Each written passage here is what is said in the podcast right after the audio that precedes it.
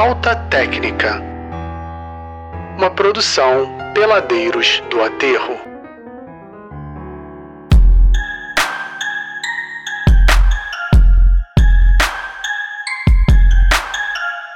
Começa agora mais um programa, Falta Técnica, episódio número 10. O programa especializado em basquete semiprofissional amador, com discussões polêmicas, análises pouco fundamentadas, estatísticas adulteradas, opiniões tendenciosas e uma moderada dose de ódio. Tudo isso com o timaço da falta de comunicação social. Tá bom, Alexandre, essa velocidade pra você?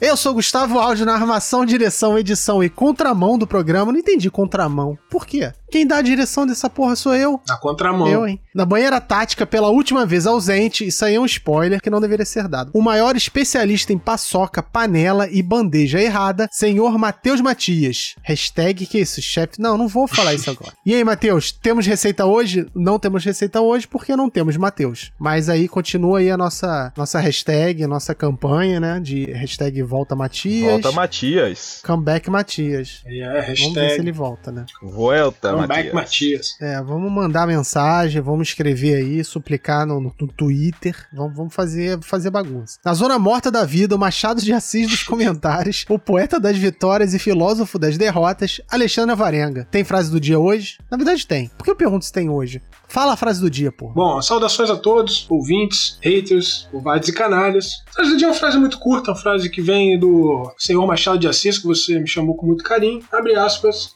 Lágrimas, não são argumentos. Fecha aspas. Bonito. Gostei. Gostou, né? É, tu é chorão, chora pra caramba também. eu sou chorão. É. Tem um monte de chorão Se aí, identificou, essa se identificou. É, então já fica esperto aí, Ah, lágrimas não, não, são gostei. argumentos. É, E o senhor tá agitado hoje. Não. Seria só dizer isso. Ter tomado. Quem tá O senhor agitado? deve ter tomado um expresso aí. Não, na verdade eu tomei uma Coca-Cola super gelada, porque eu tava tranquilão na sala descansando do trabalho, quando chegam umas mensagens dizendo, toma aqui esperando. Aí eu vim correndo, aí subiu a adrenalina, né? Vim Caralho. correndo pra gravar com Aí vocês. tu bota coca o quê? Dois litros? Dois litros de coca com catuaba? O Alexandre, a produção, a produção do Alexandre não, não falou pro cara, pro host aqui do programa, que horas ia gravar. Só isso. Falta de Só me compromisso. avisou assim, toma aqui. É, essa é a produção que eu tenho que lidar. É just in time, cara. É uma nova linha de produção. Ele avisou em cima, tudo bem. Mas eu, eu adiantei trabalho pra poder estar aqui 5 horas. Pois é, e eu não sabia que era às 5. Eu, tanto que quando vocês mandaram a mensagem, eu tava lá na sala, Porra, fazendo a Scott. Cecília dormir. Ninguém sabia que era cinco. É, Ficou todo mundo, vai, não vai, vai, não vai. Aí eu falei, não, vamos juntar aqui, vamos então, e estamos aqui, entendeu? Então, É, no garrafão da folia, o mestre da arte de jogar de ressaca, matador de bola de tabela e considerado por muitos o Dennis Rodman do Tinder, professor doutor Fábio de Scott Ravi. Eu acho que esse The Scotts aí, ele sempre discorda, né? Temos alguma dica aí na sua agenda cultural? Sempre discordo mesmo, Scott tá aí ao lado. Saudações, haters arrombados e previsores de final de pandemia, né? Cara, temos sim uma dica dessa semana. É uma série chamada é, The 100, né? Que é uma série futurística que se passa após é, ter um, um desastre na Terra, 97 anos depois. de Da novo? Terra nuclear. Calma, Scott. Escuta. Caraca, não, peraí, Não, peraí. cara. Aí o The pessoal... Hundreds, que é... essa- É, The é o The Hundred. é. Não, não é The 100, cara. Ou você fala tudo em inglês, ou tu fala tudo em Ô, português, Audi. Audi, deixa assim.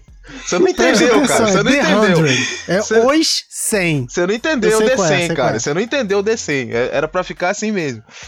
Então, Porra, não entendi The 100, não. Foi mal. É tá bom, The Hundred. Lucien. The 100. A série, a pedidos nosso, do nosso ditador aqui da, da, da edição, é The 100. Que são sobre os sobreviventes que vão para o espaço, né? E ficam lá é, em 12 estações que tem. As estações é, espaciais, né? Que chama.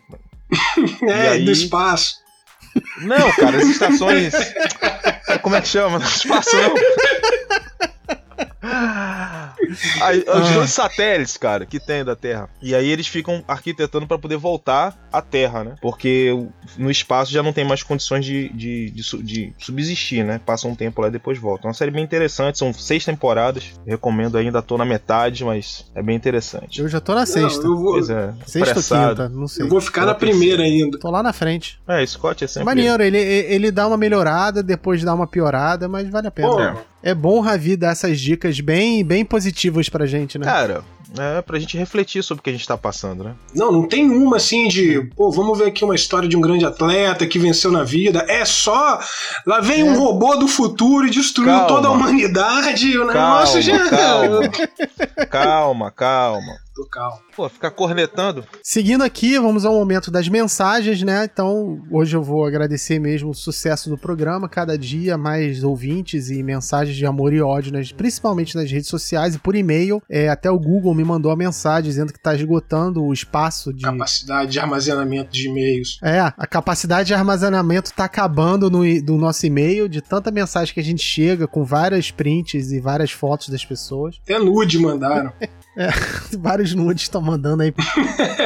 Então, assim, se você, ainda, se você ainda não curtia nossas páginas, nos primeiros programas elas não existiam. Agora elas existem. Então a gente tem página no Facebook, tem o perfil do Twitter e lá no Instagram. O do Facebook eu não lembro qual é o nome, o do Twitter também não. Do Instagram é alguma coisa falta técnica. Falta.tech, alguma coisa assim. Então, eu, a gente sempre bota o link também aqui na descrição do episódio. Então é só você seguir lá, curtir, comentar compartilhar, fazer o que tem que ser Isso. feito. Dá pra, dá, pra, dá pra acessar o Spotify também, não dá? Lá, Google não sei o que lá, Deezer, Mizer, Weezer, Squeezer. Não, isso aí não são as redes sociais. O, o cara que não sabe. Mas aí não dá, não dá ele pra, tá não dá pra a boca, curtir Scott. isso no Spotify, não? Não, olha só. Dá pra se- você é, seguir, Scott. Puta A que pessoa, pariu. as- os ouvintes ou escutam a gente através desses agregadores, esses tocadores da vida, que é o Spotify, o Apple Podcast, o Google Podcast, o Deezer, a gente tá nesses principais aí. É uma coisa que sempre reclama que, ah, não saiu no Deezer. O Deezer é uma bosta, demora pra caceta pra sair. Enquanto todos os outros saem na hora, o Deezer às vezes leva o dia inteiro. Então, se você escuta a gente pelo Deezer,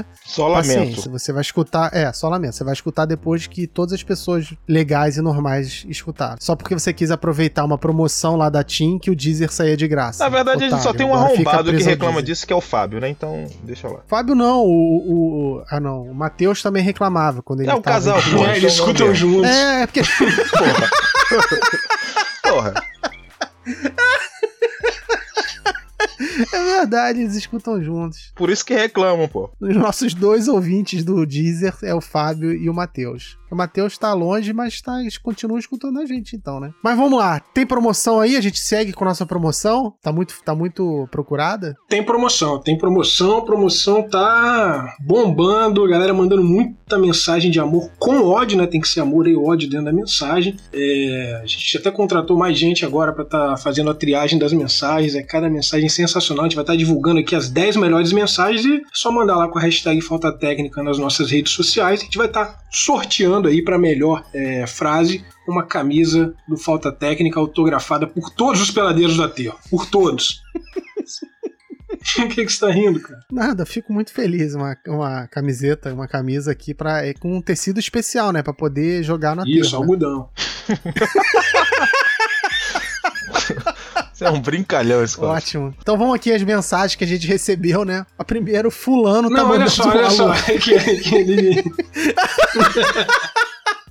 Isso aqui, o cara botou fulano pra pensar depois quem ia ser mandando o alô. E não mudou no roteiro. Não, vai ficar Não, não, mas fulano. olha aqui, olha aqui. Agora sério, pode ficar Fu- fulano. Fulano Pode tá mandando o fulano, alô. mas aí eu deixei também três fulanos aí, que se o Dantas ou o Ravi quisessem mandar um alô pra alguém da pelada aí da Bahia, ou lá a galera do Suns dele, enfim, tiver um nome aí que às vezes escuta e comentou, aí fica livre, entendeu? Não é preguiça, Tá é tudo pensado, terceiro- pô. Porra, claro, bom. claro. Tu sabe que eu não vou tirar pode nada deixar, disso, tá né? tudo explicado aqui, não tem problema nenhum. O ouvinte tá em casa, ouviu tudo, toda a argumentação. Seguindo aqui, o fulano, deve ser alguém que não Programa quis se identificar, verdade. né? É, fulano tá mandando o alô. E olha só, um outro fulano também que começou a seguir a gente no Twitter essa semana tá mandando um alô. Cara, Ah, é um vacilão mesmo. Alô, fulano.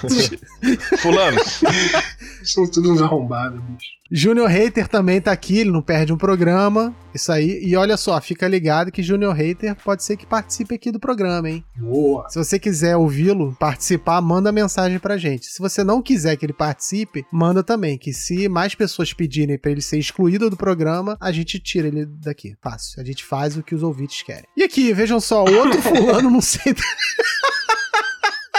o fulano de não sei da Que onde. disse o quê? Também não sabemos. Fulano. Fulano, valeu pela, pelo contato. Obrigado, fulano. Não, vocês têm. Vocês tinham que estar presos. Ah, eu tô seguindo o roteiro, cara. Ó, Cláudio de Pirapora diz que o programa é Chuchu Beleza. Cláudio, valeu. Sempre aí Cláudio. dando a volta ao mundo. Quem que usava Chuchu Beleza? Era alguém da Cara, televisão, não da era, época, não? é da época de vocês, isso. é. Eu não me recordo disso, Da é época, muito tipo, antigo. Trapalhões, alguma coisa assim, daquele armação ilimitada, era Chuchu Beleza, alguma uma coisa, coisa assim. muito antiga isso aí, cara. Crossfiteiro sensual, sempre ligado, sarado, suado, cheio de óleo. Crossfiteiro, tu também tá, tá cotado pra participar aqui, hein, pra dar dicas de crossfit pra gente. Tá. Tá não? E de lycra. E nenhum time da NBA, fora o Bucks, seguiu a gente. O Bucks a gente já tinha falado já, né? Já. Já, já. É. Semana passada o Bucks É. começou a seguir. É, e nessa última semana, zero times da NBA passaram É, a seguir a isso. gente. Então, Não, mas é é importante. Talvez por causa da denúncia, né? A gente denunciou aí, aí É, pode Um ter boicote, afastado. né? Pera aí, vocês falaram denúncia? Tem denúncia? tem denúncia. Tem denúncia. Liga essa sirene aí, pô. The house is down.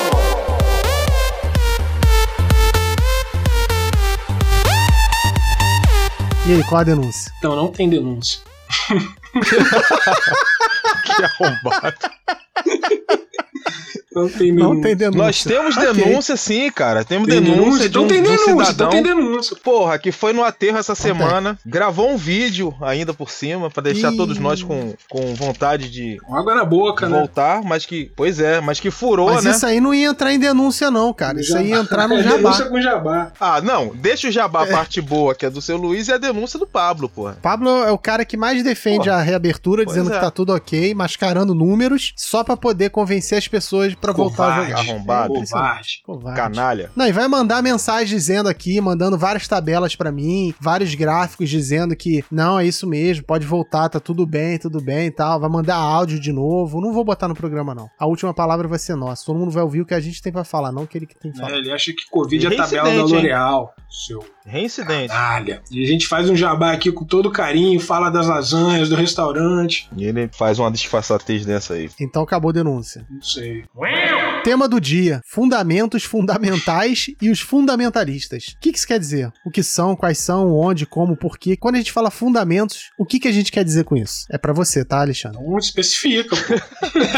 Não, porra, tu que fez o roteiro, pelo menos introduz aí sobre o que, que a gente vai falar. Não, vamos lá. Brincadeiras à parte aqui, estava te dando um susto, pra você achar que eu não sabia sobre o assunto. Mas, Fiquei E preocupadíssimo. aqui. sabe? E sabe? sei, não, vamos. Quer, assisten Vamos ver, Quer né? assistência aí, É, Scott? hoje foi uma, uma pauta relâmpago. A gente decidiu falar sobre os fundamentos, pegando aí um gancho no programa anterior, quando a gente falou sobre as regras, né? E aí a gente abordou aí toda a nossa tradição é, jurídica é, dentro da pelada. E hoje vamos falar dos fundamentos. Fundamentos também que são fundamentais, né, como o próprio nome diz, e que geram ali os fundamentalistas da pelada, aqueles que são apegados aos fundamentos. E a gente vai discutir o que, que são os fundamentos, é, quais são os fundamentos, e vamos destrinchar um pouco cada fundamento do jogo aí. Essa é a ideia de hoje. Né? Para quem não sabe o que é um fundamento, nada mais é do que uma prática que ela remete ali um movimento do jogo, a um posicionamento, a uma tática, é, algo educativo para que você aprenda a jogar o jogo da melhor forma, da forma mais correta. Então, às vezes, a gente tá ali na pelada, né? Olha pro lado, vê aquele cara que falta um fundamento ali, outro falta outro, tem uns que faltam pra caramba, tem uns já um pouco mais completos. Então, a gente vai discutir esses fundamentos, né? Questão de finta, drible, arremesso, passe, posicionamento tático. Esses são os, fundamenta são os fundamentos e nós somos uns fundamentalistas nesse programa porque nós apreciamos e prezamos e zelamos pelos fundamentos, pelas práticas bem jogadas do jogo. Cara, eu acho que o mínimo pra você jogar ou, ou praticar algum tipo de atividade física ou esporte é saber os fundamentos dela. Você não precisa nem saber fazer bem, mas pelo menos conhecê-los, né? Pois é, e nem sempre É, acontece, no né? basquete. Fala aí, Scott. Você queria falar a introdução também? Fala um pouco também dessa introdução aí. Então, o basquete é um esporte que, cara, depende muito do fundamento, porque é, no futebol, né, em outros esportes, às vezes você consegue lá meio que enganar, né? É, Mas que futebol, vamos falar que basquete futebol é o esporte dos tolos, né? Qualquer um joga, é só sair chutando a bola e correr. Nada contra o futebol. É. E no basquete não, cara. Você tem cinco principais fundamentos, né? Que é o passe, drible, arremesso, lance livre e rebote. Que assim, você pode rebote, até não. Pô. É, você pode até não ter todos, mas você tem que desempenhar um pouco de cada um, assim, e, e pelo menos entender, que nem o Aldi falou, porque senão você não consegue dar seguimento ao jogo, né? O basquete tem umas regras bem definidas assim, que fica difícil o cara desenvolver alguma coisa, mesmo numa pelada, se ele não tiver o um mínimo de fundamento. É um esporte bem complexo nesse aspecto, assim. Bem diferente de outros que basta você ficar lá parado, você enganar, você, você sair um pouco do jogo, né? Com o futebol que ali o Scott falou aí. Mas no basquete não dá, não. Tipo, dá pra você. Você, tem, você percebe logo quando o cara sabe dar um passe, sabe dar um arremesso, sabe quicar a bola, sabe se posicionar no rebote. Então, no, no basquete, o, o, o, fundamento é fundamental. Antes da gente entrar é, nos fundamentos em si, qual a melhor maneira de você aprender? É, vendo, praticando, conversando com alguém? Assim, a primeira coisa é ouvir o falta técnica. Escutou a gente, já é meio caminho andado para você aprender os fundamentos. Mas e a outros outros 50%? De onde é que a pessoa tira? Hein, professor? Então, cara, eu acho que é observando inicialmente. Já botei pressão na resposta, hein? Então, observando inicialmente e praticando, né? Tendo alguém que, que seja um professor, um mentor, um, um, um ex-atleta, alguém que possa ensinar. Nossa, porque... falou mentor, eu pensei logo no Yoda. porque realmente os, os fundamentos do basquete são bem complexos, assim, né? Para o cara que nunca praticou, né? O basquete, tipo, tem regras é, bem, bem rígidas, tipo assim, sobre andar, como passar a bola, arremessar e tudo, que realmente necessita de uma prática bem mais contundente, assim, né? Então o cara tem que que treinar bastante. É, só através de repetição mesmo. Tipo, não dá para você é diferente de outros esportes, assim, que você não necessita de tanto esforço, sacou? Cara, mas assim, eu vou defender é, eu... um pouco os outros esportes, que acho que é, é, o que separa, às vezes, a pelada do esporte mesmo. Porque assim, futebol, pelada de futebol, é aquela coisa louca que quase que não faz sentido nenhum, a pessoa não precisa saber nada, mas tá lá jogando. Mas assim, se você for já pra um, pra um lado mais profissional, tem lá seus fundamentos, tem sua técnica, tem as táticas de jogo. Talvez, assim, acho que o campo de futebol, ele é muito grande, então fica mais diluído esse tipo de fundamento, né, nele. Mas assim, não é que ele não exista, né? Também não vamos pisar em cima dos outros esportes. Assim, o basquete é o melhor, mas também não vamos então, acabar com deixa, outros, né? aproveitando né? seu gancho, é justamente isso que eu queria falar. Eu joguei futebol antes. Eu tô aqui né? pra isso. É, eu joguei futebol antes. Eu joguei até é, infantil. Fiz um teste, né? Passei uhum. no teste lá, até fiquei pra Xerém. Só que meu padrasto disse que na época que, pô, que não valia a pena, que era longe, tinha que estudar e tal. E não, não segui. Que besteira, né? tinha que estudar. Pois é. E aí o que acontece? Tá aí milionário fiquei hoje. meio descontente parei de jogar futebol e um tempo depois aprendi a jogar pois basquete. É, podia ser o novo Neymar. pro basquete. Que vacilo, o cara foi expulso do futebol. Não conseguiu jogar o esporte dos fracos. Então, o basquete é muito mais complexo. Mesmo na pelada, cara, você tem que aprender um mínimo uhum. do, dos fundamentos, senão você não consegue jogar, entendeu? Não, eu concordo com isso. Eu só não quero também tirar toda a parte técnica do, do, futebol, é, por exemplo. É, não. É, não quer o quê? eu tô tentando, é, pra galera que é do futebol também, não, não achar que a gente é, é Não, todo respeito ao futebol. Que a gente é o quê? Eu Mal. jogo futebol. Não, mas nós somos maus. Eu assisto futebol. Comento futebol, não tem problema nenhum com futebol. Agora a gente tem que ser honesto aqui, né, cara? O basquete está acima de qualquer outro esporte. É um esporte, assim, que os fundamentos já você, você tá, olha, é, é nítido, é gritante quando o cara não, não sabe jogar. Quando o cara não tem ideia do, das regras, por exemplo, do que é que é falta, do que é que é andada, do que é que é dois dribles. Fora os fundamentos do jogo, assim, é nítido quando você olha uma pessoa que não tem esses fundamentos na quadra de basquete. Futebol você engana. Até o tênis, né? Você pega uma raquete ali, dá uma, uma petecada na bola bolinha, o vôlei também enfim. Cara, uma coisa que eu acho engraçada, não sei se pode ser, pode ser impressão minha, não sei se isso se aplica a mais pessoas, mas é, eu acho que um diferencial do basquete é a questão da inteligência. Uma pessoa que tem pouco fundamento, quer dizer, ela não sabe arremessar bem, não sabe pegar bem rebote, não pula. Tipo assim, a parte física dela não é tão aguçada, mas uma pessoa inteligente consegue jogar bem basquete. Porque ela vai saber se posicionar. Tipo assim, você pega um cara inteligente que não tem nenhuma, é, nenhum talento com futebol, não interessa. O cara não vai jogar bem porque não vai conseguir correr, né? Não sei se isso é viagem minha. Mas no caso do basquete, você vê um cara que não sabe arremessar, mas é um, pô, um super jogador, porque o cara é inteligente. Ele sabe se posicionar em quadra, ele faz um bloqueio ali, ele fecha um rebote aqui, ele tipo não arremessa, mas dá um bom passe porque ele vê um cara melhor posicionado. E eu não vejo isso, em, pelo menos no futebol, eu não vejo esse tipo de, de saída, a questão do uso da inteligência. Por isso que a maior parte das pessoas burras vão jogar futebol. Pronto, falei. Você foi o quê? Uma propaganda, Audi? Do que? Uma propaganda do seu jogo, não? não, porque eu pego o rebote pra caralho.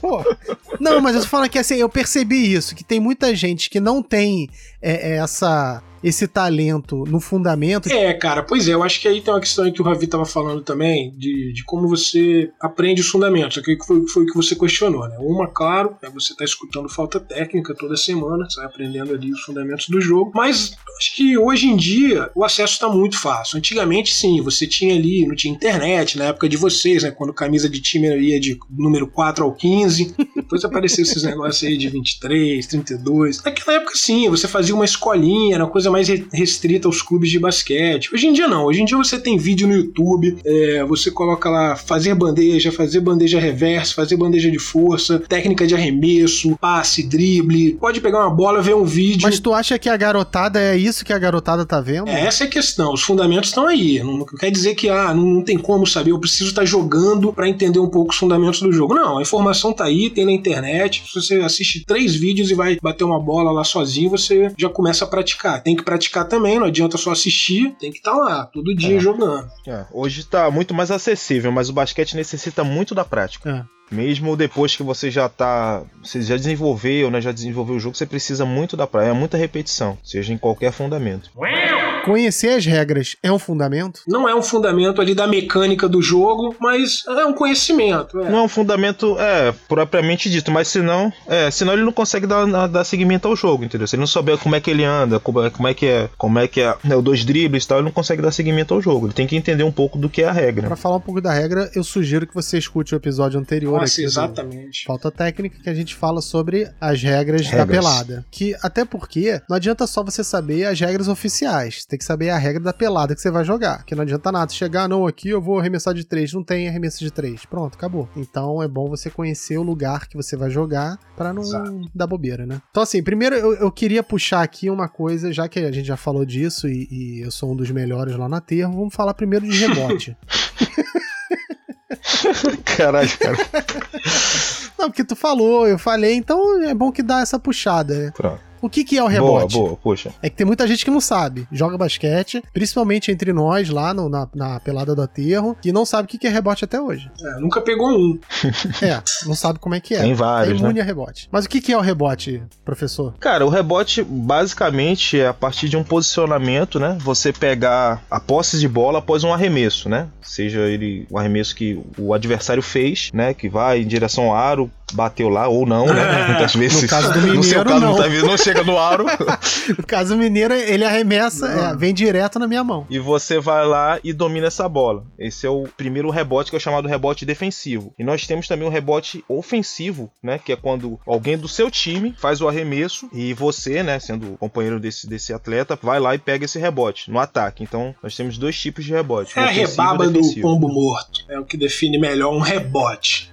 Isso, é a rebaba do pombo. Alguém que deveria acertar uma cesta, errou, e aí alguém vai lá e tenta pegar a rebaba e consertar o erro e recomeçar o ataque ou aproveitar aquela chance e terminar ali com a, com a cesta. Né? No caso defensivo, você pega o rebote e já procura o armador logo em seguida. Então acho que alguns movimentos básicos aí da gente pensar um rebote. Tem que primeiro de tudo é trancar um rebote, uma coisa que na pelada, na vida real ali no jogo você já não vê muito, né? Quer dizer, vê um pouco, mas já vê falha. É o posicionamento defensivo ou ofensivo para poder é. sempre antes, Muita né? Muita gente ali não tranca, o Audi tem essa vantagem que ele dá aquela barrigadinha dele esperto e já pois tira é, o cara da jogada, né? Exato. Aí. Ocupa muito espaço. Eu vou te falar que, assim, isso é uma parada que se as pessoas fizessem, cara, principalmente quem é baixo, quem não tem muita impulsão, que assim, você, você não vai conseguir disputar com um cara mais alto que você. Vamos supor, quando eu jogo não. embaixo, ou, sei lá, o cara que tá embaixo é muito, mais, muito maior que eu, que normalmente é, muito mais alto pelo menos, eu não vou disputar com ele em cima, eu vou tentar tirar embaixo.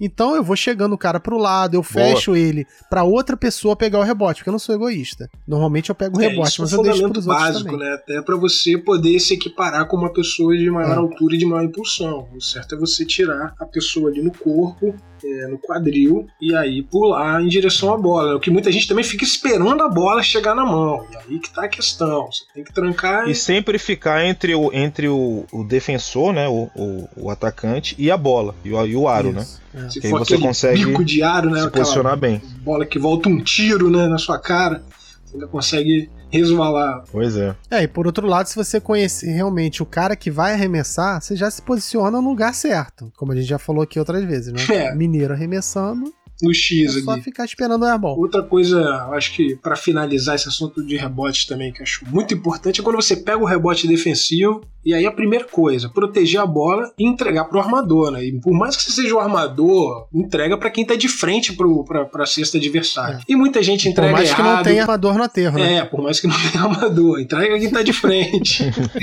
Porque o que tem de erro de entregando a paçoca ali, de tentar naquele passe maluco que vai lá do, do- na outra quadra. É, não é Ou sair correndo não. com a bola. Não, é, essa é pior. Aí é roubar, batido a carteira ali no, no segundo drible. então fica aí.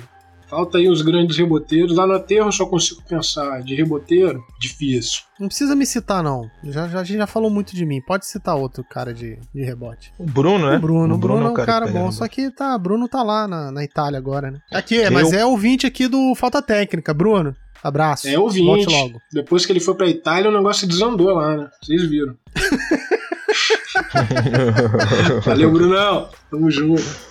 Abraço. Não, mas lá no aterro tem o Bruno. E é assim, normalmente os caras mais altos se destacam pro rebote. Não tem como também é, é, falar assim, não, não, é, o cara não precisa ser alto pra jogar basquete. Claro, não precisa, mas um cara alto que sabe É. se posicionar minimamente, ele tem uma vantagem. Então, lá no aterro, os caras mais altos acabam pegando mais rebote, né? Acho que é natural isso. A É, o controvérsia. Fábio pega rebote, o Pablo pega rebote, Rodrigo pega rebote. Tem uns altos aí que não pegam rebote. Não, mas aí é, é pedir muito, é entrar na fila da ruindade várias vezes, entendeu? Pô, Não pega porque não quer, porque não tem. Aí entra aquela questão que eu falei da inteligência. Tipo quem vocês estão falando? Não sei, eu só tô confirmando aí. O, o Ravi que falou. tipo quem, Ravi? Quem que é alto e não pega rebote no aterro? Pô, tem. É, citar nomes? Claro, ah, estamos aqui pra isso, né? É pra, olha só, o nosso objetivo Borá aqui é ajudar rebote. as pessoas. Não adianta a gente ficar mandando indireta, porque a pessoa Ó, não vai se Borá não pega identificar. rebote, não é reboteiro. Quem é reboteiro? Guilherme não é reboteiro. Borá não é reboteiro. Guilherme não é reboteiro. Tô errado? Não, tá certo. O Borá nunca pegou um rebote. Da vida. Pois é. Tá mais pra bote. Toco é o nome oficial mesmo? É uma gíria? Bloqueio. É bloqueio, é toco ou bloqueio. Tá aí uma área que, eu, que é muito, muito alienígena pra mim. Nu- Nunca dei toco, eu acho. Muito raro. Até porque tem que levantar pelo menos o braço, né? Pois é, não, não, não dá. Eu, eu, eu, eu espero a pessoa errar e pego o rebote. Otário. Não, mas também tem o toco embaixo, aquela batida que você dá na bola assim, quando o cara vai subir embaixo, aquilo é considerado Mas isso é toco toco também. ou é roubada de é bola? considerado toco. É, cara, isso, é- isso é até uma questão de que é muito da regra, né? Aqui, lá a gente tem o costume, às vezes, de co- contar como roubada, mas no. Principalmente na NBA, tem vários lances onde o cara rouba embaixo que é toco. É, aquela batida assim, quando o cara tá subindo pra, pra, pra, em direção à cesta e o cara bate na passada ali embaixo, é considerado toco. Então, a minha dúvida é a seguinte: o cara subiu pro arremesso, arremessou. O outro maluquinho foi lá dar o toco, bateu no- na bola e, ou bateu na mão da pessoa. É falta. Eu não sei se isso entra em toco ou se a gente for falar sobre questão de falta, mas a pessoa subiu, o cara bateu na bola, bateu na mão. É falta. Cara, isso é muita interpretação da regra, mas normalmente quando a ação do, do defensor visa primeiro a bola e depois ele dá um, um leve toque, né? Que isso acontece muito na pelada, não é falta, entendeu? Porque a primeira ação dele foi encostar na bola. Ao contrário de se ele bater na mão do cara e encostar na bola, por exemplo. Mas. Não, que o que a gente mais é, vê lá é o cara com- toma, tipo, arremessou, o cara espancou a bola e bateu na mão dele e o cara marca falta. É, porque assim, é, é quase impossível, cara, num lance, o cara encostar numa bola e não encostar no dedo do cara, do, do, do atacante, entendeu? Então, assim, você tem que ver muito a questão da intensidade, né? Uhum. E se realmente é, é, chegou ao ponto de atrapalhar mais o arremesso do que, atra- do que tocar a bola. Então, se ele, se ele tocou na bola encostou na mão, isso é toco, pô.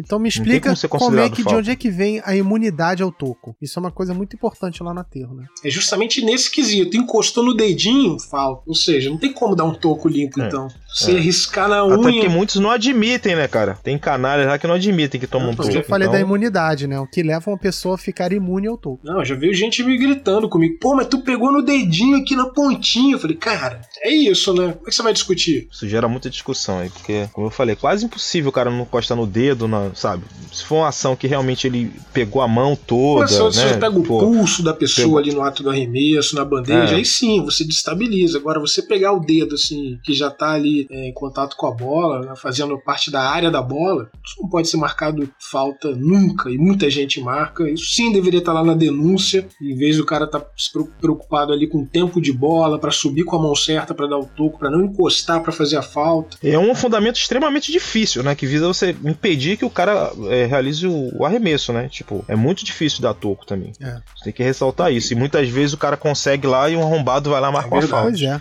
Então, é um é fundamento pra extremamente difícil. O cara ainda fica apelando, dizendo que hum. não foi falta e tira, tira toda a graça. Todo tesão. Tá, então emendando aqui ainda na questão da defesa a questão da defesa. Falar um pouco desse fundamento que eu acho que é um dos mais importantes é, do basquete, ou de qualquer esporte, mas pelo menos do basquete, né? Que as pessoas meio que esquecem. Acham que jogar bem é jogar com a bola. E eu acho que tem toda uma questão de, de postura mesmo, de, de se posicionar para a questão da defesa que pode virar um jogo só com isso. Você citou bem aí. É, a postura defensiva é um dos principais fundamentos que tem, né, do, da parte ah, tá vendo? É assim que a gente lê um roteiro de forma natural, entendeu? É, Obrigado, Ravi.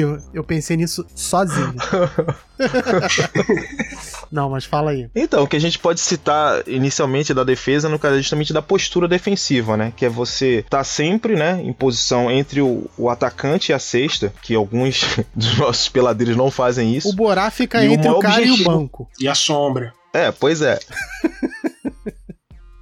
Mineiro fica entre uma árvore e outra. Rodriguinho fica entre o banco e o sacolé. E o principal objetivo é evitar, ou, ou evitar, ou dar o maior trabalho para que o adversário chegue à sexta, né? Exige muito esforço, né? Porque quem tem a bola é que tem a maior vantagem, porque tá com a bola. E muitas vezes é difícil, né? Uhum. Você tentar impedir ou mesmo evitar a cesta. Então, faz do, o seguinte, explica pro Matheus, por exemplo, que defesa não é só roubar a bola. Não, não. Roubar a bola tá dentro dos fundamentos, né? O estilo. É. Mas é, se ele se posicionasse em frente ao, ao, ao atacante, inclusive, teria muito, muito, menos cestas do que quando ele deixa o cara passar para roubar a bola, que é extremamente ineficiente, é né? Porque ele deixou o cara passar, o cara já, é. já foi. O, pri, a, o primeiro fundamento do, do, da defesa ele já ele deixou já quebra, é, terra, menos né? um para defender, né? Joga no lixo. É. é, não, tem a então postura. Fica a dica aí, Matheus. E a postura você olha, né? Você tá na quadra assim, você vê aquela, aquela postura, o cara sem dobrar o joelho, meio que com a coluna curvada, assim, cansado. Que defender também é isso, é, uma, é, um, é um fundamento que exige ali preparo físico, pelo menos uma resistência física mínima, né? Porque você vai estar ali numa posição que a gente fala né, um pouco agachado ali com o joelho dobrado, com os braços abertos. É importante ter os braços abertos na defesa, o que muita gente não faz na pelada, fica com preguiça ali, como dizia um treinador antigo, né? Parece estar tá carregando ali dois baldes de cimento, não levanta o braço para cortar a linha de passe. Trabalho de perna também. Tô nem falando esse o que a gente vê aí é, do cara marcando o quadro inteiro, acompanhando o cara ali, fazendo aquele trabalho de pernas e de pés. Não é nem isso, mas o mínimo ali de você se posicionar, fechando todos os espaços para o passe. E defesa também é um fundamento de muita percepção, né, cara? Porque ela envolve o individual e o coletivo, né? Às vezes você faz a defesa é, zona, por exemplo, então o cara cara tem que saber se posicionar ali e saber que, o que, que ele vai fazer quando a bola tá num lado da quadra e qual o posicionamento quando o cara tá do outro lado, o que, que ele tem que fazer. Então, assim, é um sincronismo porque isso influi no time todo, né? Um falhou é, ali e acabou com a defesa do time. Claro, né? Porque uma, se a gente pensar na defesa, né, tem uma parte que é a parte individual, né? Que é como você se posiciona, como você, independente de estar tá marcando individual ou zona, se trocou ou não, é como que você vai marcar aquele que tá ali é, mais próximo é. de você. E a postura que você adota. E o outro, outra questão é como é que você vai é, se posicionar dentro de quadra no meio de uma defesa. Ou tá marcando 2-1-2, tá marcando individual, vai ter bloqueio, como é que você faz para sair, como é que você cobre. E aí é. que tá parafuso muita gente, mas muita gente, assim. Fica completamente perdido ali na defesa. Deve ser por isso que o Borá não faz mais nada. Ele viu a complexidade que é e simplesmente desistiu. Ah, é. Arrombado. Borá, Cláudio. Mineiro. Não se esforça, cara. Vou falar logo. O cara que fica com os braços, os braços ao lado da, das pernas, assim, nem levanta um braço. Não, pra, fica olhando para de fora e dando um sorrisinho o tempo inteiro. Tá mais preocupado. Na sombra. É, na sombra, claro. Não, e aí você chama atenção, pô, tá marcando errado. Nossa, isso também dói no ego, né? Quando você fala pro cara que ele tá marcando errado, aí, beleza, dá dois segundos ele toma aquela cesta baba, então deixa passar, deixa cortar. O que mais acontece? Pessoas também têm um ego muito resistente que diz respeito às críticas defensivas. E a gente aqui não. A É gente, a gente, def- a gente a defende, verdade. a gente defende a defesa, a verdade é essa, somos defensores da defesa. Isso. Agora, não, mas só fala também, quem defende bem lá no aterro? Vai falar quem? Sou eu, né? Pô, é isso. Ih, Puta que pariu, puta que pariu. Vamos deixar passar essa, né? Não, vou, não, não- Isso, isso aí Não, você corta. nada? Não, não, vou vai, deixar, vai, deixar, vai passar vai vergonha. deixar. Vai passar vergonha. Não, Tony, Aqui não tem isso, o Tony não. Allen do aterro, como vocês me chamam lá quando eu Puta. chego. A gente te chama, né? isso vai ficar, cara. Vai passar Ah, vergonha a pra galera todo me conhece, é o Tony Allen. Opa, Opa, sou- é isso aí não, com certeza. não sabe nem quem é Tony Allen. apelido Tu é não sabe Tony, nem quem é A gente Tony vai Allen. especificar. Não preciso saber pra com Vem certeza. cá, a gente vai especificar aqui os tipos de defesa ou vai só falar mesmo, basicamente? E quais são os tipos de defesa? Temos? Temos, sim. A gente tem defesa em zona, tem defesa individual. Ah, é interessante falar é, isso. matchup, né? Como é que lá no aterro a gente É. marca. É, basicamente zona numa, numa verdadeira zona, é, né? zoneada, a gente marca. Onde, bem zoneada, porque ninguém marca ninguém, o cara que tá na cabeça não sabe o que, que ele tem que fazer, o que tá no fundo também não sabe. Ou seja, o do meio nunca dá cobertura pro cara que bate pro, pro meio. eu acho mais legal quando num jogo assim o- a defesa tá, tá ruim, aí o cara fala, não, vou marcar individual então, aí piora. Piora, piora, Porque se o piora. cara não sabe marcar a zona, aí passa pro individual, fica. Piora. Caraca, eu não, não entendo. A pessoa acha que resolve uma marcação zona ruim marcando individual. Se o cara não sabe marcar nem zona, Não, e existe uma questão também que ninguém sabe até hoje se a gente marca ali 2-1-2 ou 2-3. Pois é. Eu sou da corrente do 2-1-2. eu sou da corrente do. de não mudar. É só fazer a porra do seu papel direito que dá certo.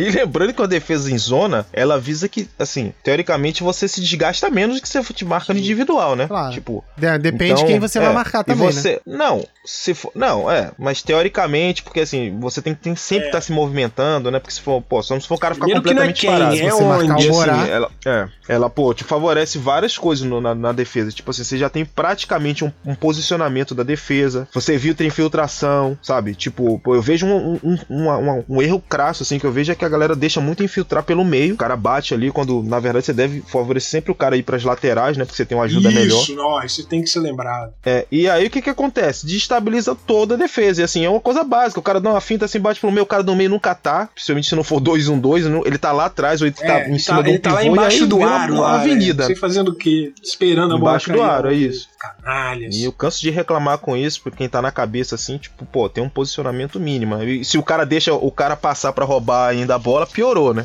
Não, aí. Senti não, alfinetada, Tem uns hein? três lá que fazem isso. Ah, Já citei aqui um milhão de vezes. Quem quiser saber vai escutar os outros programas. Porque eu não aguento mais falar desses Isso. três que deixam o jogador passar pra roubar a bola por trás. Covardes. Agora vamos sair um pouco desse lado da quadra e vamos para o ataque. Primeiro, passe. Tá aí uma coisa que no aterro é bem complicado, porque todo mundo acha que sozinho vai resolver, né? Ah, é, né? passe é um fundamento. É um, é um dos fundamentos fundamentais, né? Uhum. A gente tem vários tipos de, de, de passes, mas assim, é, passar também define muito bem como é que é o jogador, assim, né? Porque o cara pode até saber arremessar, se movimentar direito, mas assim, se ele for apertado e não souber dar um passe, matou, já matou o ataque, sacou? Um armador, por exemplo, que não passa bem, né? Mata o ataque todo do- da. da É, e aquele passe também que às vezes vem aonde, né? No joelho, na testa. Que o cara, assim, o passe sai do peito pro, pro peito. Então o passe tem que chegar no peito, ainda mais quando o cara É. for arremessar, né? Porque várias vezes lá, o cara manda aquele passe no joelho, quebra todo o ritmo do chutador que veio ali, tá ali posicionado, equilibrado pra atacar uma pera. Então muitas vezes aí um chutador erra, claro, é culpa dele, mas às vezes o passe é o que destrói o arremesso. passe de peito é o principal, né? Se a gente for analisar assim, mas assim, saber como você passa é muito importante, cara. Tipo, pô, tu vou passar pro pivô, vou passar pro pivô embaixo? Não dá. Sacou? Tem que dar um passe de ombro, Sim. um passe mais alto, sabe? Se for, tipo, no meio de uma defesa, assim, se você saber se eu vou passar direto, que é mais fácil de cortar, se eu vou passar quicado. Então, assim, saber o momento certo de você passar e como passar também é, é, é muito importante nisso, no, no- no fundamento, digamos assim. O que, que você tem que fazer, como é que você tem que passar. Por isso que é um fundamento que você tem que treinar muito, assim, muito, muito É. exaustivamente. E essa bola, de bola, e né? essa bola pro pivô, esse passe do pivô, né, que é o passe diferente, que geralmente é um passe quicado, um passe meio balãozinho, né, aquele que faz uma vai perdendo peso para chegar na mão do cara Que aí o pivô também tem que pedir a bola sinalizando, falando, ó, eu quero aqui na minha mão. E geralmente não vai dar para dar na mão dele, vai ser um pouquinho na frente, um pouquinho atrás. Ele tem que ficar esperto com esse movimento. É. Tem um cara e posicionado esperto segurando o cara que tá atrás, é que isso vai tentar dar um tapa. Então, tipo, esse passe também é um fundamento, é treinado, tanto quicado quanto é, ele por cima, assim, não é só jogar a bola ali e... Até porque se você jogar de qualquer jeito, você até tira o cara da posição. E aquele passe cruzado? O maluco tá de um lado da, da, Ai, da é... quadra, que é passar direto lá pro outro lado. Essa é a famosa entregada de paçoca na pelada. Você pode botar que 90% das entregadas vem desse passe. Ao lado contrário, sabendo se posicionar bem, rouba várias bolas. Então, se botar um Borá ali e dar um passe desse, ele leva. Não sei, não sei se chega. Mas também tem aquele momento que também é importante é, de não passar, né? Não é nem assim, é, não, esse cara é muito ruim, não vou passar para ele. Mas assim, o saber que o cara tá numa posição que não é boa, então não passe. Mesmo, mesmo o cara estando livre, mas sei lá, um pivô tá na cabeça, pede bola, você não passa, né? Eu, cara, eu vou te falar aqui, eu passo, cara, porque eu sou. É lógico que às vezes é muito utopia, você né? Pena. Você. Não, não é pena, você espera que todo mundo tenha essa visão de. essa leitura, leitura de jogo de, tipo jogo. assim, ok, se eu peguei a bola e não estou no lugar onde eu mato a bola, não é o meu lugar de, de arremesso, segura e passa, vai rodando a bola, vai passando pro, pra alguém que estiver melhor posicionado. Entendeu? Bem utopia, viu, pois é, Alexandre? é, mas Bem é como utopia, deveria viu? se jogar o jogo, né, cara? E às vezes você joga ali pro cara que não tá na posição dele, o cara ou tá com uma pera maluca, ou devolve um passe maluco, enfim, ou então tenta quicar numa área que não é dele, se afoba. Mas é, é o que você falou, dependendo da hora do jogo ali, tá naquele final de jogo para ganhar, para fazer a bola clutch. Às vezes você tem que restringir o passe para alguns jogadores com falta de algum fundamento. É, saber o momento de dar o passe, né? Às vezes é, o saber o momento é não dar é, o passe. É. Tipo assim, ó, a gente tá 18 a 18 lá, foi a 4 e tal, então para esse lá embaixo, para um cara que você sabe que não vai fazer nada, você não vai passar, por mais que ele esteja teoricamente livre. É, ali no final da pelada você já tá restringindo, você fala, ó, esse aqui, deixa ele correndo lá. Para ele errar é melhor eu errar, né? Aí não passa a bola. É, e quando você tá na defesa, você faz o contrário. É. Você deixa ele livre justamente pro passe chegar nele, né?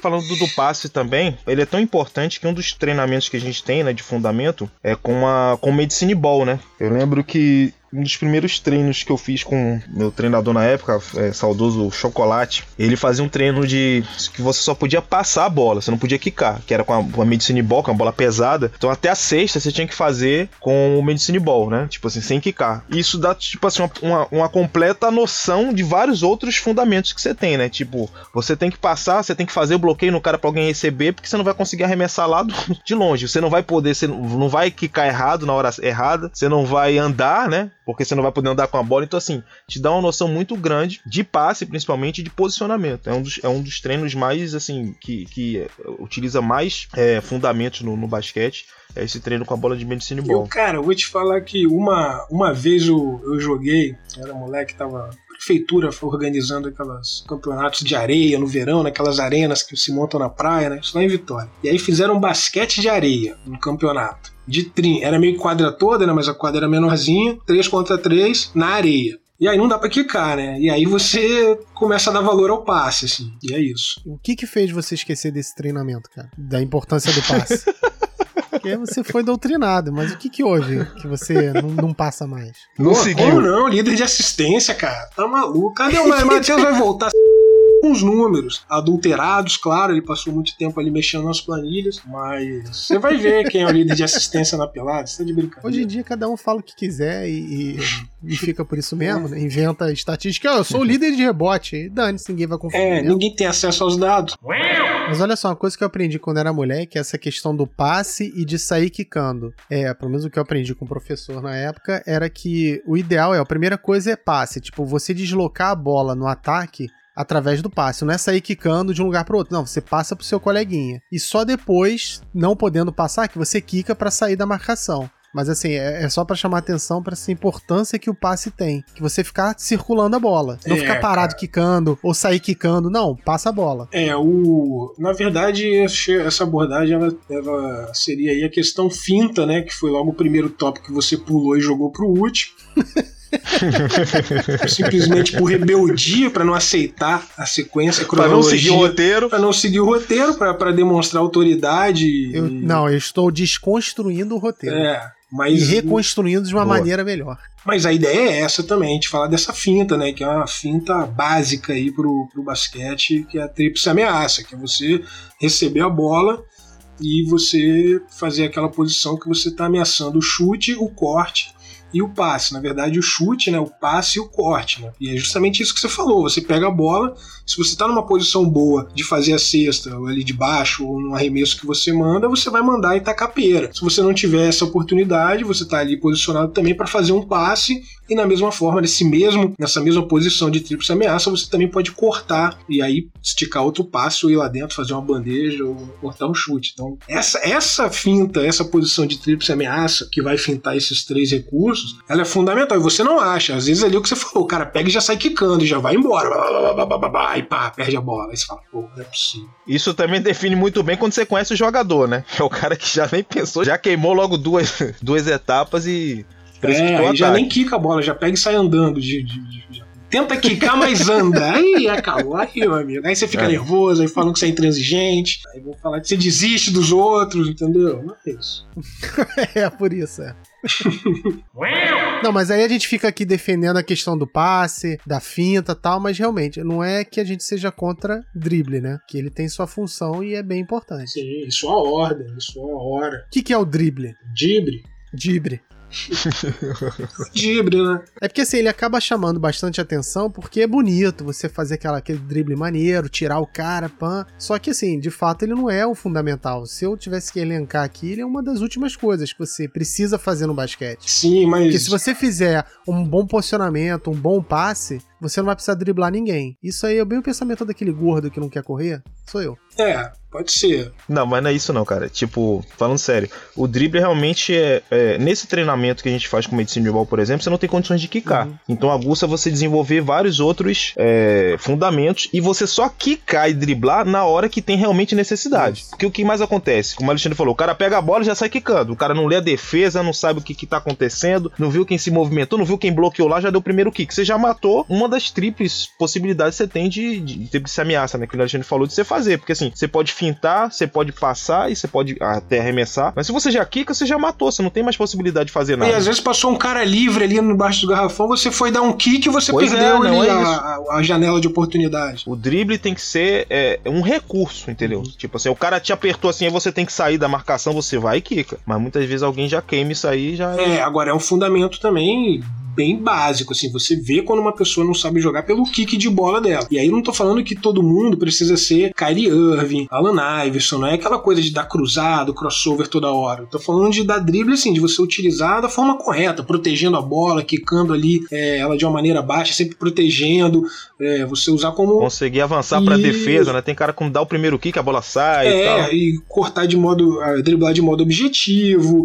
É, então você não precisa ser o Irving, o deus do crossover, até porque isso pode ser um pivô, dar aquele kick de pivô forte pra se deslocar. Tudo isso não é uma forma de driblar a bola. Então, e geralmente a galera quer ser o quê? Quer ser Irving, quer ser Stephen Curry, quer fazer crossover, É, cruzado, cinturado, giro, que também é, são recursos, né? Você fazer um cruzado, um cinturado, o giro, né? São três recursos de dribles aí que não são necessariamente firulas, embora muita gente use como firula. Seus vibradores de Araque, bando de Neymar. Cara, acho que firula é o drible desnecessário. É, Exato. certeza. Quando você faz o- uma firula e ela funciona pra tirar o marcador ou você conseguir entrar, furar a defesa, é um drible ok. Firula é só pra dar show, que é o que mais fazem no aterro, né? Pra dar show só, porque objetividade. Pouco objetivo. Exatamente, pouco É, objetividade. zero. Não necessariamente ele é o mais importante, mas ele acaba chamando mais atenção que é o arremesso. E o arremesso incluindo, né, englobando qualquer coisa que você faça pra co- pra colocar a bola dentro da cesta, né? Isso. É, e aí a gente tá Bom, falando. então fechou. Achei que você ia ler de novo o roteiro e falar, pô, agora o áudio vai de novo. Mas é aí. Não, temos a bandeja, arremesso mesmo, de três pontos, temos o gancho. É. É. que mais? Que é Temos a bola cagada de costas. É, é, é aquele, é aquele fundamento também Com uma das É, mãos, com duas mãos. básico, mãos. pilar, assim. E é aquilo também. Você não precisa saber todos os arremessos de todos os lugares. Mas pra jogar, pra jogar basquete, você tem que ter. Eita porra! Você tem que ter pelo menos o. O barulho foi esse aí. Esbarrei num objeto aqui não identificado. um violão. Quer ver uma coisa que eu acho bem clássico, assim, que você consegue identificar a pessoa que não sabe arremessar ou que não sabe jogar direito, é a questão da mecânica do arremesso. Claro, tem aquela galera que arremessa estranho, mas é raro um cara que arremessa estranho conseguir matar a bola. Tem suas exceções, mas tem aquela questão da, da bola certinha, a, a mão no centro da bola, a outra mão segurando do lado para você fazer aquele movimento certinho, que acho que assim, boa parte de um bom arremesso tá nessa mecânica feita corretamente, né? Ou não? É, eu acho que sim, o arremesso, ele, você tá, tem, tem muita gente lá na, em todas as peladas que você frequentar, vai ter gente com bom arremesso. O arremesso geralmente é o que todo mundo mais treina, né? É o mais legal do jogo, você fazer a cesta, você tá ali batendo bola sozinho, você vai treinar acabando treinando arremesso mais do que tudo. Então tem gente que tem um bom arremesso, mas é o que eu falei, assim, às vezes você joga embaixo, você não precisa saber arremessar do perímetro, mas faz uma bandejinha. Que você tá rindo? Eu foi mal, cara. É que, é que eu tô pensando, tipo, o Borat é, sozinho ele não treina arremesso, ele treina marcação. Ele fica parado, assim. eu fiquei imaginando o Borat sozinho na quadra, treinando marcação. Ele parado no canto. foi mal. Não, não, Borat não é. Ah, foi mal. Mas é isso, mas o arremesso também pode ser bandeja, e aí aquela bandeja clássica no quadradinho, uma bandeja de força, é, três pontos também, poucas pessoas chutam, mas também geralmente quem chuta tem uma técnica mais apurada. Agora, gancho, que também é um tipo de arremesso, eu nunca vi ninguém fazendo ali, é um arremesso super difícil, e aí para você executar um bom gancho são anos de prática, e na pelada é o arremesso que você menos encontra. Chutador de três é o que mais tem, todo mundo quer ser Stephen Curry. Todo mundo, né? Impressionante. E bandeja também tem a questão da mão, né? Tem muita gente que faz ali a bandeja de mão é, pela, pelo lado esquerdo com a mão direita, perna trocada também. Nossa, bandeja, e vou te falar, é o crucial para você entrar no mundo do basquete. Todo mundo aqui que aprendeu bandeja sabe quanto é difícil ali, um pé, depois o outro, acertar a passada, não sei vocês, ou quando era. A coordenação, é, né? quando era moleque, eles desenhavam né, na escolinha lá com giz, ó, primeiro esse pé, depois esse pé, e aí pula, e aí a maneira de jogar. É um, não é, não é tão fácil quanto parece, né? É. Só jogar a bola ali não, certinho. É, tem um fundamento, tem uma técnica, e é por isso que muita gente é. É, é Muita a coordenação, né? porque você tem que saber para que lado você vai, definir o pé de apoio, né? Tipo, o primeiro pé, o segundo, que é o que você vai subir, né? Então, quando o cara não sabe muito bem, ele acaba andando por quê? Porque ele não define essa coordenação. Então, ele dá um passe e tenta consertar no meio, ou, ou, ou se o cara se posicionar, ele já vai dar um outro passe e anda. É, é, um trabalho de coordenação bem difícil mesmo, que é bem treinado, tipo, em escolinha, em, em clube e tudo, porque envolve todo o desenvolvimento do jogador. Tipo assim, se ele não, não pegar isso primeiro, primeiro esse passo, de, tipo, de saber quando é que dá o primeiro passo, o segundo, qual pé que ele vai subir. Isso é, isso é fundamental também, uma coisa então, fundamental. Você quer dizer no, que na... o cara errar a bandeja é uma questão cognitiva? Também, também. De fundamento. Na verdade, é uma questão de cognitiva fundamental, a gente pode dizer.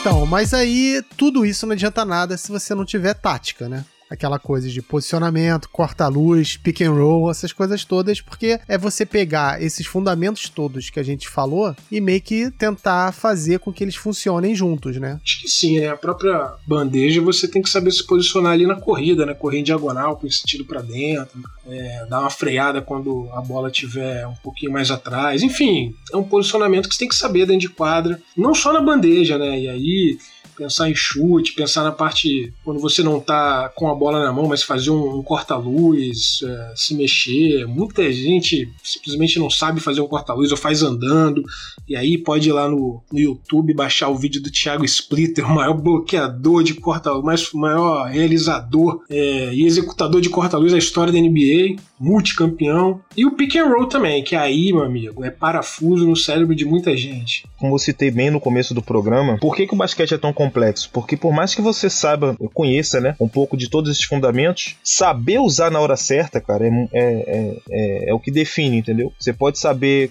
como passar, sabe você passa, mas se você não souber o momento de passar, não adianta. Se você vai fazer o bloqueio, se você não souber o momento de entrar, né? Tipo, o cara vai fazer o bloqueio, você vai passar, ele vai se receber livre, porque os dois marcadores vão em cima do cara que tá quicando. Então, assim, essa noção desse tempo, né, de saber exatamente de como usar essa tática, né, seja ela qual for, é que, que define realmente a importância do, do jogador, né, e como é que ele vai usar no, no, no, jogo. Se ele não tiver noção disso, ele não consegue desenvolver, é. entendeu? Ele vai ficar correndo, andando, se movimentando Foi e tal. o que eu falei antes, a questão da inteligência, que acho que entra nisso, é saber aplicar É bem a- os fundamentos todos pra- pra poder dar certo no jogo, né? É, uma, uma coisa legal do basquete também é esse pensamento que, que se ensina, né? De você, na verdade, esse pensamento de pensar, né? O tempo futuro, que é aquela coisa, você dá o passe na frente, o cara vai estar em movimento. E aí você pega, assim, sei lá, um esporte qualquer aí. Futebol, por exemplo. Você vê que muito passe, o cara dá o, o jogador dá, o- dá o passe atrás. Às vezes os caras estão saindo no contra-ataque, em vez de colocar a bola um pouco mais à frente pro cara vir na corrida e já pegar na velocidade, não. O passe chega um pouco atrás. E aí no, no basquete isso é, é, é fatal, assim, é crucial. Se você chega num contra-ataque ali, você dá o passe um pouquinho mais atrás pro cara ter que voltar, você perdeu dois segundos de jogo, qualquer jogo sério, é, a defesa já recuperou. E, pô,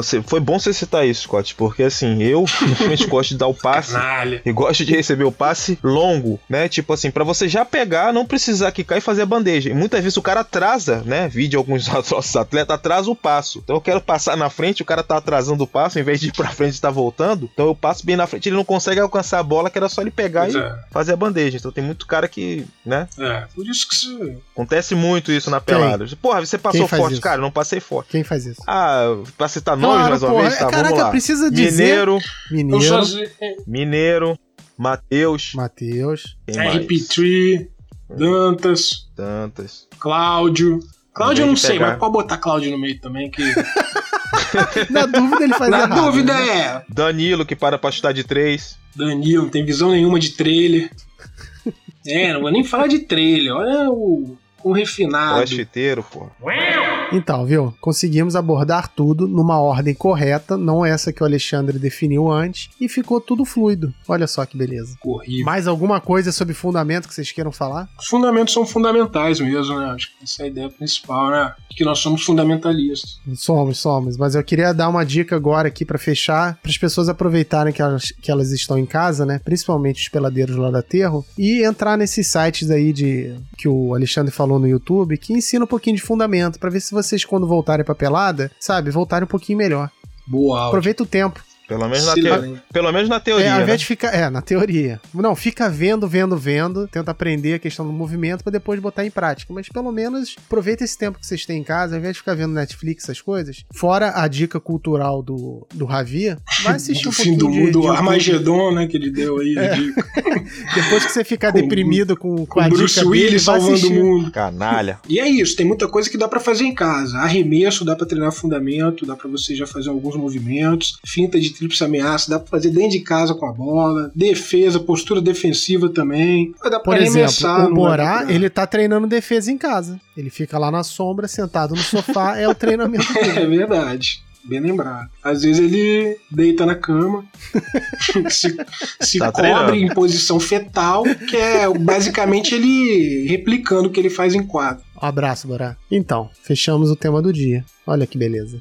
Tem jabá hoje? Tem jabá, tem vários jabás hoje. É, e o nosso jabá oficial é. Todo mundo já, já conhece, já se refrescou com ele, né? Tá de ressaca, boca seca. É o mate do Luiz, a bebida energética saborosa e muito rica em água mate limão e também açúcares. né? Fortalece, salva, cura, melhora e De ressuscita. onde é que vem esse sotaque, cara? Por quê? Eu não entendi. Ele morou no México. Pois é. Ele morou no México. Não, então é que você. É você, É mexicano. Você não tem nada. Ele achou legal. Você não tem nada de Não, não, marketing tudo bem. internacional. O seu Luiz veio, entrou em contato com a gente. Ele tá afim de expandir suas vendas para toda a América Latina Ah, e pediu Tá. pra gente ali dar um toque em espanhol, assim, para atender também outros mercados da região. tá bom. Pode ser? Ok. Então, voltando, melhor que Gatorade, Powerade, Power Rangers, Guaravita, Guaraviton e sacolé de uva. Enxamita e cloroquina. Gostou do quê? Do Power Rangers ou do. Power Rangers, eu não esperava. Power Rangers, Power Rangers. Então Ok. é, é o verdadeiro sabor da Amazônia, original do aterro, desce redondo, com sabor de refrescância. E agora vai aí o recado, nosso querido seu Luiz. Tamo junto, toca aí. Essa é pra galera do basquete aí. Essa quadra aqui tá muito triste sem a nossa galera do basquete, hein? Aguardo vocês aqui de máscara, todo mundo, e vamos partir pra luta. Valeu, meu bom. Obrigado, um abração pra galera. Saudade, seu Luiz. Boa. É, saudade do seu Luiz mesmo. Então, o meu jabá da semana é para um podcast, né? Boa. É o chamado Corona Fatos, que é um podcast do canal Saúde da Fundação Oswaldo Cruz. Ah, marmelada isso aí, pelo amor de Deus. irmão, aqui é um momento sério, deixa o cara falar, pô. Cara, deixa eu falar, Scott. Que na verdade é um, é um, é um informativo muito importante para esse momento da pandemia que a gente está vivendo, né? Ele é baseado em várias evidências do que acontece e ele ajuda a gente a saber o que, que realmente é fato e o que, que é fake de tudo que tem acontecido, né? São várias é, notícias que circulam aí, a gente acompanha, que, é, a gente vê que todo dia tem notícias é, é, fake news, né? Sobre o que, tem, o que tem acontecido. E ele é apresentado por uma. pela Ana Cristina Figueira, né? E um arrombado que tá aí que atrapalha, mas o importante é só a menina, tá? Eu arrombado, é. Presta atenção no que a Ana fala, né?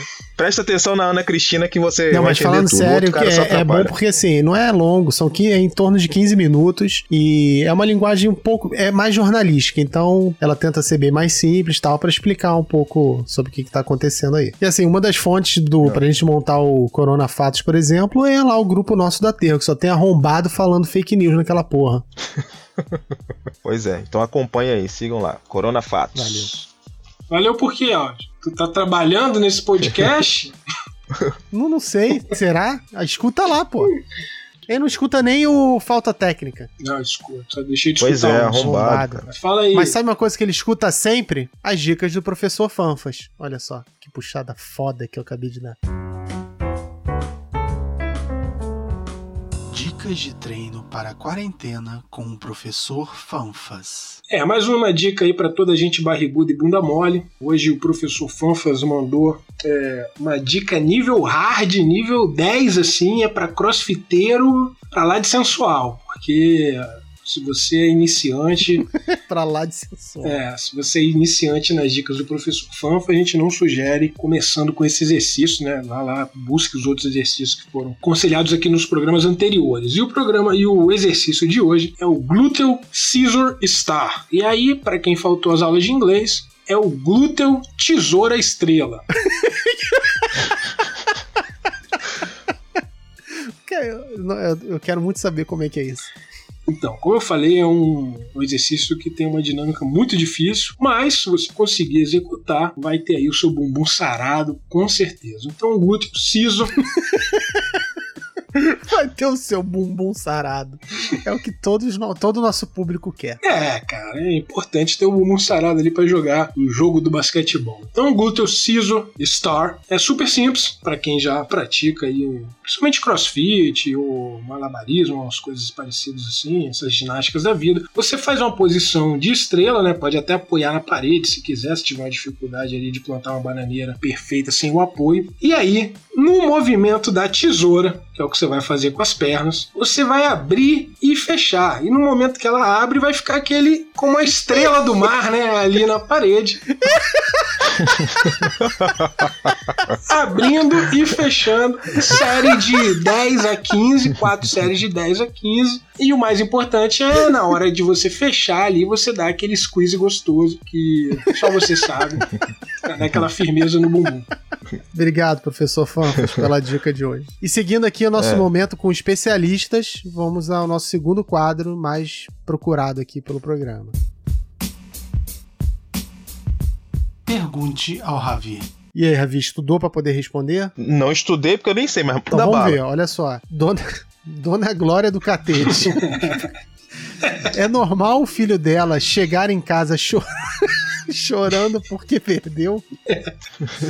então. É normal o que? O filho filho dela dela chegar che- chorando porque é, perdeu? Chorar porque perdeu a pelada, perdeu o jogo. Isso é normal? Porra, claro que não. Só se for desses chorões. A gente até falou sobre chorões aí do, da nossa pelada. Não, óbvio que não. Perder faz parte, então? Deveria. Perder faz parte do esporte, então não tem que chorar. né? Lágrimas não são argumentos. Com certeza. Foi- Relembrando a fase, a frase do Scott aí no início da. Se isso não foi pensado. Programa. Pergunta autêntica da Dona Glória. Mas é normal então chegar chorando porque perdeu? Não, não. Aí faz o não quê? é normal, não. Porra, manda o moleque voltar lá e ganhar a partida, porra. Deixar de ser bebê chorão. Perder faz parte. Se ele não aprender a perder, nunca vai ganhar.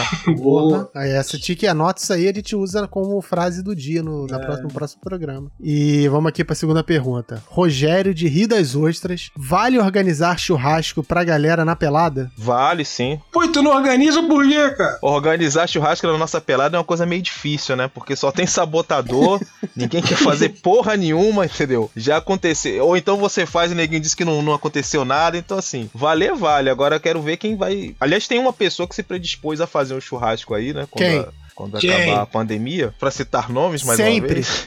Quem? Matheus, Ah, né? para com isso. Já fui no churrasco do Matheus, não tinha nada, não tinha carne, não tinha pão de alho.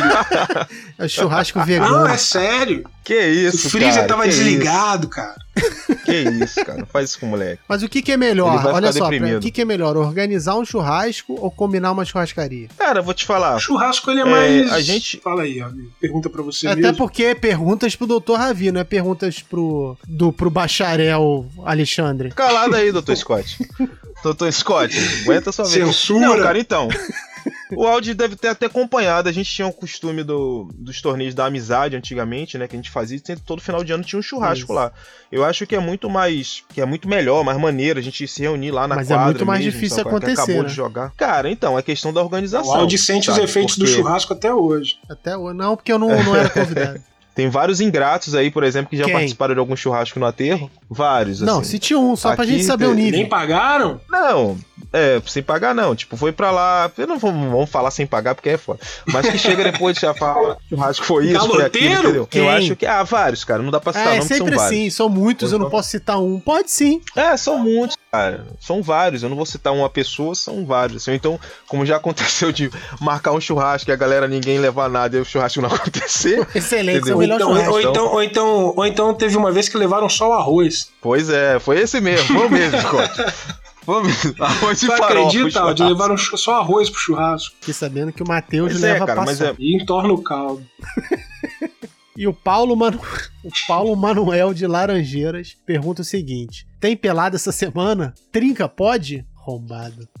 Cara, eu me recuso a responder esse arrombado. Não vamos ter pelada. Enquanto não tiver condições de a gente voltar à quadra. Não adianta ficar forçando, não adianta botar números adulterados, não adianta fazer vídeo. A gente não vai voltar, cara. Ou ele vai lá sozinho pra quadra. Não, eu entendeu? sou, eu sou adepto do seguinte: tem uma galera num outro grupo que também deve ouvir aqui o, o Falta Técnico, um abraço pro grupo dos velhos do aterro da pelada de sábado, que tem a galera que tá indo no aterro todo fim de semana, vai lá, dá uns arremessos e tal. Eu Não vou citar nomes, já que vocês não citam, eu também não vou citar. Eu sou. Não, agora não, tem que não, citar eu sou, que agora pra citar ninguém nomes. citou, são vários. Eu citei são vários, nomes. eu não posso citar eu citei apenas um. nomes. Não, eu citei Olha só, nomes, você tem que citar. Tem a galera que tá Covarde. indo, que eu acho que quando a pelada voltar de vez, essa galera tem que ser suspensa. Tem que ficar, tem que ir lá no aterro e a gente não deixar jogar pra aprender. Porque tá todo mundo, agora falando sério, tá todo mundo em casa, pelo menos a maioria das pessoas estão em casa, respeitando essa quarentena, esse isolamento, pra ir arrombado lá jogando. Ah, eu tô aqui no aterro. Mas, pô, cara, tá em isolamento. Ah, mas não tem ninguém. E claro que não tem ninguém, eu tô em casa. Tu acha que eu não queria estar arremessando no aterro? Mas não, tô aqui em casa porque não pode, tô respeitando. Aí vai um arrombado desse, fica lá arremessando, tá três meses indo no aterro todo fim de semana, Gravando. gravando, tirando foto e mandando pra gente, como se estivesse tirando a mão onda. Enquanto isso, eu tô aqui em casa. Não saio pra respeitar o negócio, justamente pra não botar ninguém em risco, e o cara tá lá arriscando ele, arriscando a família dele e arriscando todo mundo quando voltar, porque o cara não se isolou. Então, vai voltar pelado, o cara vai estar lá no meio da gente. Eu sou a favor de suspensão pra esse maluco. Ficou três meses indo no aterro sozinho pra arremessar feliz da vida, porque, ah, não, porque tá vazio, então posso ir. Meu irmão, três meses de suspensão. Vai, vai, vai no aterro, não vai poder jogar. É isso. Isso aí, pô, quarentena neles, estraçalha, passa o trator por Quarentena cima, social. pô. Vai Quarentena isolado neles, Concordo.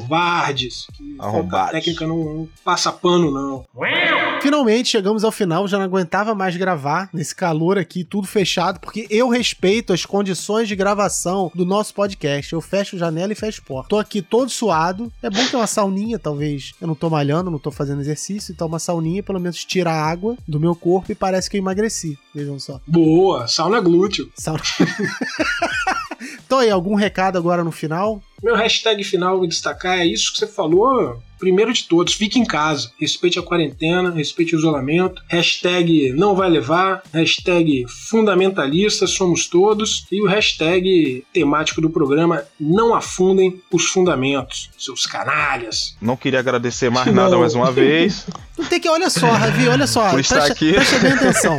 Você já gravou quantas coisas com a gente? Para de agradecer o convite, porque não tem. Tu já faz parte do negócio. Tu tá gravando falando aqui sempre. A não ser que a gente encontre alguém melhor que você, a gente expulsa aqui do programa, mas. Tá difícil, É, não tá precisa difícil, falar, tá não, eu quero, quero não agradecer o convite. Não tem isso de convite mais. Para com isso. Tu já trabalha aqui, tu só não recebe, mas tá trabalhando. Ou seja, se a gente for processado por alguma coisa que a gente falou, você tá no meio, cara. Sinto muito. Tô fora então, falando sério. Eu queria reforçar o que você falou aí sobre, sobre a galera manter o isolamento. É, aqui também tá acontecendo muito isso, dessa questão do pessoal. Copiando pauta. Que o pessoal. Porra, Scott é foda, cara. Babaca. Scott é foda, cara. cara. Aqui a galera tá também tá furando muito a quarentena, porque ninguém, assim, não tá aguentando, tá sendo bem difícil. E aí tem uma galera também aqui, da galera do Jardim dos Namorados, que quer fazer uma denúncia aqui, entrar, pra entrar no, no quadro da denúncia, que tá querendo marcar pelada final de semana, sendo que, a gente- que os números agora estão voltando a subir. E realmente não tem condições, cara. A gente tem que ter consciência, é difícil pra todo mundo, mas nesse momento tem que todo mundo ficar unido e ficar em casa. Isso. Vai demorar um pouco mais, mas É, no momento que for possível, a gente vai voltar a jogar. Com segurança, com saúde, sem arriscar ninguém. Vamos voltar a jogar É, mal, mas vamos voltar. Isso é. Isso, pois é, mas, cara, o importante é a gente voltar a jogar, Audi. É, como vocês bem sabem, teve uma pessoa próxima, né, que faleceu aí recentemente. Então, assim, a gente tem que tomar muito consciência disso, cara. Não é uma brincadeira, não é nada. né, assim, a gente tem o, o segundo país com mais número de casos aí, sabe? E o Rio, eu tô vendo que até tá pior do que aqui. Então, assim, tem que ter consciência, cara. Não dá pra ficar agora brincando com isso. Então a gente segura mais um pouco aí e depois voltamos todos com saúde aí, tranquilos, sem preocupar ninguém, nem, nem da gente, nem da família da gente, entendeu? Vamos ter consciência disso. Então é isso aí. Um abraço e até semana que vem. Valeu! Valeu.